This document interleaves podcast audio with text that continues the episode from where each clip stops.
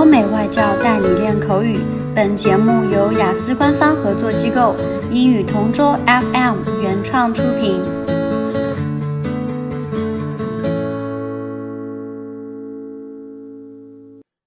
This is English Partner Topic Answers recording.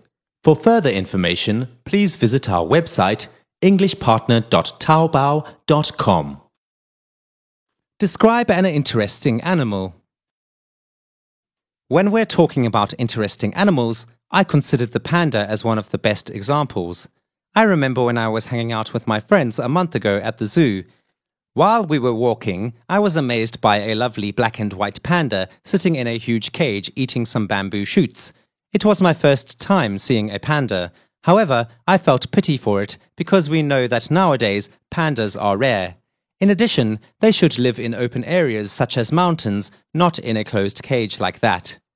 Moreover, according to some research, one reason for pandas being rare is that breeding is not high on their list of priorities.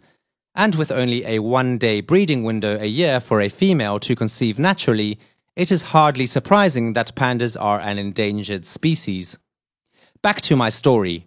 While he was busy eating his cup of tea, I lent him a fruit.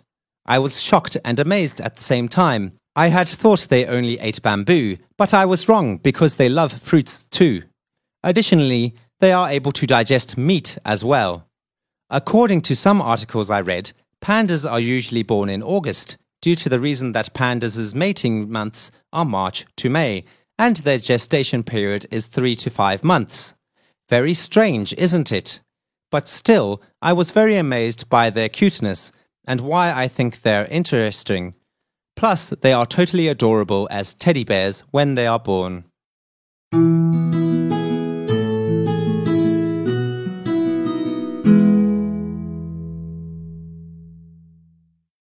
Describe an interesting animal. I want to talk about my favorite kind of animal. It is enormous and one of the heaviest animals in the world. It's called an elephant. It has a long nose and it is very tall. It is famous in Thailand because there are loads of these kinds of animals over there. I was over the moon when I saw an elephant in real life for the first time. It was on our field trip to the Manila Zoo when I was in my second year of high school. This animal caught my attention because it was still a young elephant and a jolly one. He was really interesting. He loved to play in the water. There were playing materials for the elephant in his pen. For instance, the wheel of the car, which he loved to lift with his long nose and roll over the ground. I feasted my eyes on that adorable young elephant, which also gave the feeling that it was a great way to kick back and relax. There are many people who love to watch the elephant while he is playing. I think they prefer to watch it more than other animals. I took tons of photos with the elephant to remember the memorable and interesting moment where I had seen him for the first time in my life. It is once in a blue moon I can see this interesting animal, because I might not come to visit him again. Honestly speaking, I would really love to see the elephant over and over again. OK，今天的口语话题就到这里啦。如果你有什么想听的话题，可以在音频下面给我们留言。如果你想要获取更多关于雅思学习的内容，可以关注我们的微信公众号“英语同桌”。我们下期再见。